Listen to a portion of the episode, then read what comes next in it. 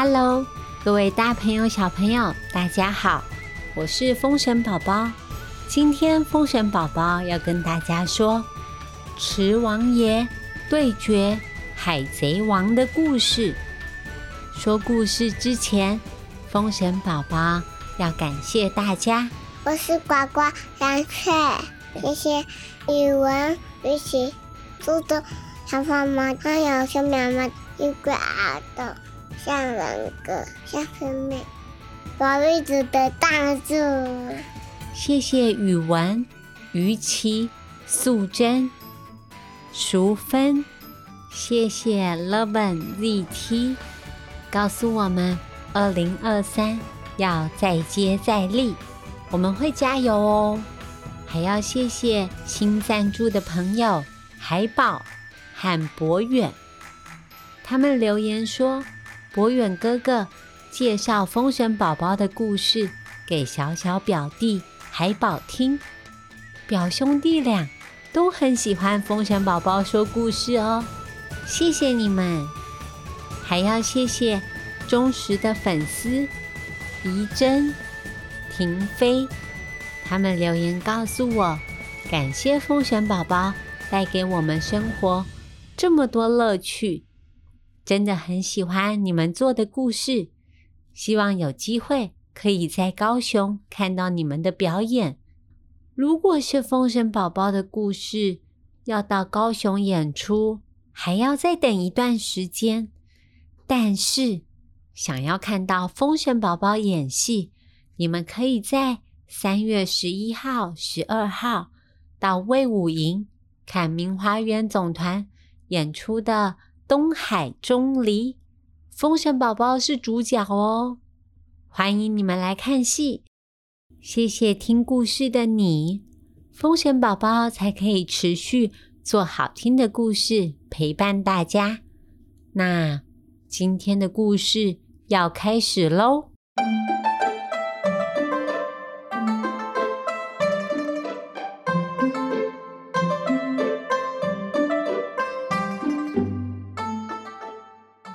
今天风神宝宝要跟大家分享的故事叫做《池王爷对决海贼王》。这个传说来自彰化一个叫做王宫的地方。你听过这个地方吗？这一片地区靠近台湾的西边的海边，有一个名声响亮的。王宫渔港盛产好多好多好吃的海鲜哦。以前是一个繁华又忙碌的渔港，这里呀以前叫做夏宝庄。传说在乾隆皇帝末年的时候，陆续有大陆的居民来到台湾，都住在这里哦。慈父王爷是这里的守护神，居民希望出海能够平安顺利。由于是个热闹的港口，在大海上有很多很恐怖的海贼，自然也不会忘记这个适合补给物资还有粮食的地方。说到海贼。清朝最出名的海贼，名字叫做蔡牵。他因为家里很贫穷，又遇上饥荒，在陆地上没有办法生存，于是他带着他最爱的 Hello Kitty 玩偶，还有他的一帮兄弟，投身在大海讨生活。成为了海贼，他很有领导天分，手下聚集了数百艘船舰，在台湾的西边海上称霸一方，抢劫船只，封锁航道，来往的船只想要通过这一片海洋，都必须要付钱。给蔡牵的船队，让蔡牵成为这个时候最有名的海贼王。清朝政府当然不能放任海贼势力越来越庞大，他们开始追捕这些海盗，要夺回海上的控制权。海盗们也开始各自寻找生路。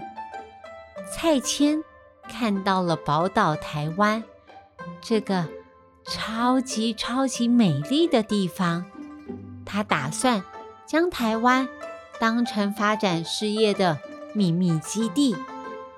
这一年，一个寒冷的冬天，下宝庄的居民照常生活着。上街买东西啦，整理渔网啦，回家修理小孩啦，都一样的过着生活，完全不知道外海悄悄出现大大小小的船只，风帆一片接着一片，船身随着波浪上下起伏。却安安静静的，没有一点声音。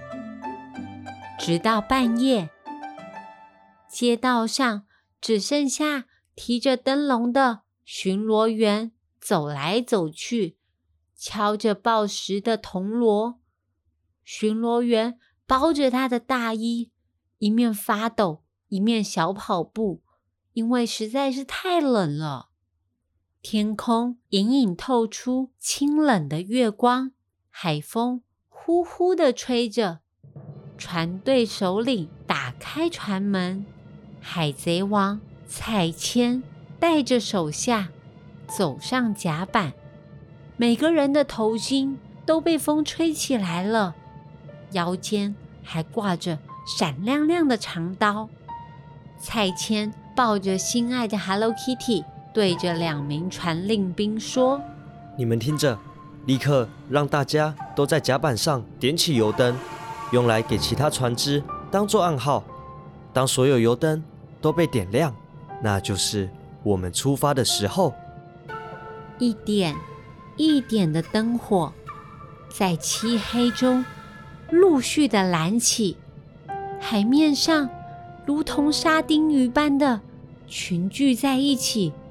通通都是小船呢，船头挂上一盏飘摇的金油灯，火光照着海贼们的脸，充满着想要好好抢夺一番的兴奋。彩铅摸摸他的 Hello Kitty，大喊一声：“兄弟们，我们出发！”数百艘小船。载着海贼们破浪前进，准备趁着黑夜偷袭这个渔港，到下宝庄收刮钱财还有物资。小船越来越靠近，越来越靠近。打着哈欠的巡逻员正巧望向海边，他不敢相信。揉揉他的眼睛，疑惑着看着今天的星星，怎么全部都在海面上？他突然惊觉，那不是星星，是满满的灯火。三更半夜，大海上哪来的灯火呢？巡逻员开始大喊着：“哎呀，完蛋啦，完啦，完啦，完啦，BBQ 了！”哎呀，惨了！海贼来了，海贼要上岸啦！蔡牵和他的 Hello Kitty 会顺利的登上下宝庄吗？还是会有谁可以来救救这里的村民呢？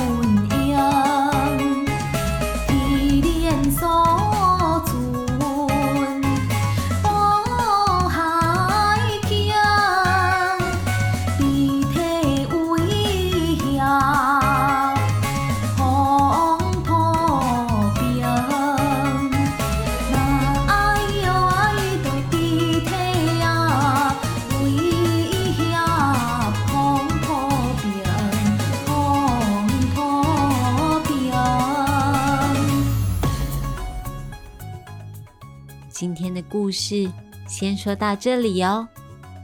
今天风神宝宝想要问大家的问题是：你们知道海贼王蔡牵他最喜欢的玩偶是什么玩偶啊？知道答案的话，欢迎到风神宝宝儿童剧团粉丝专业留言给我们哦。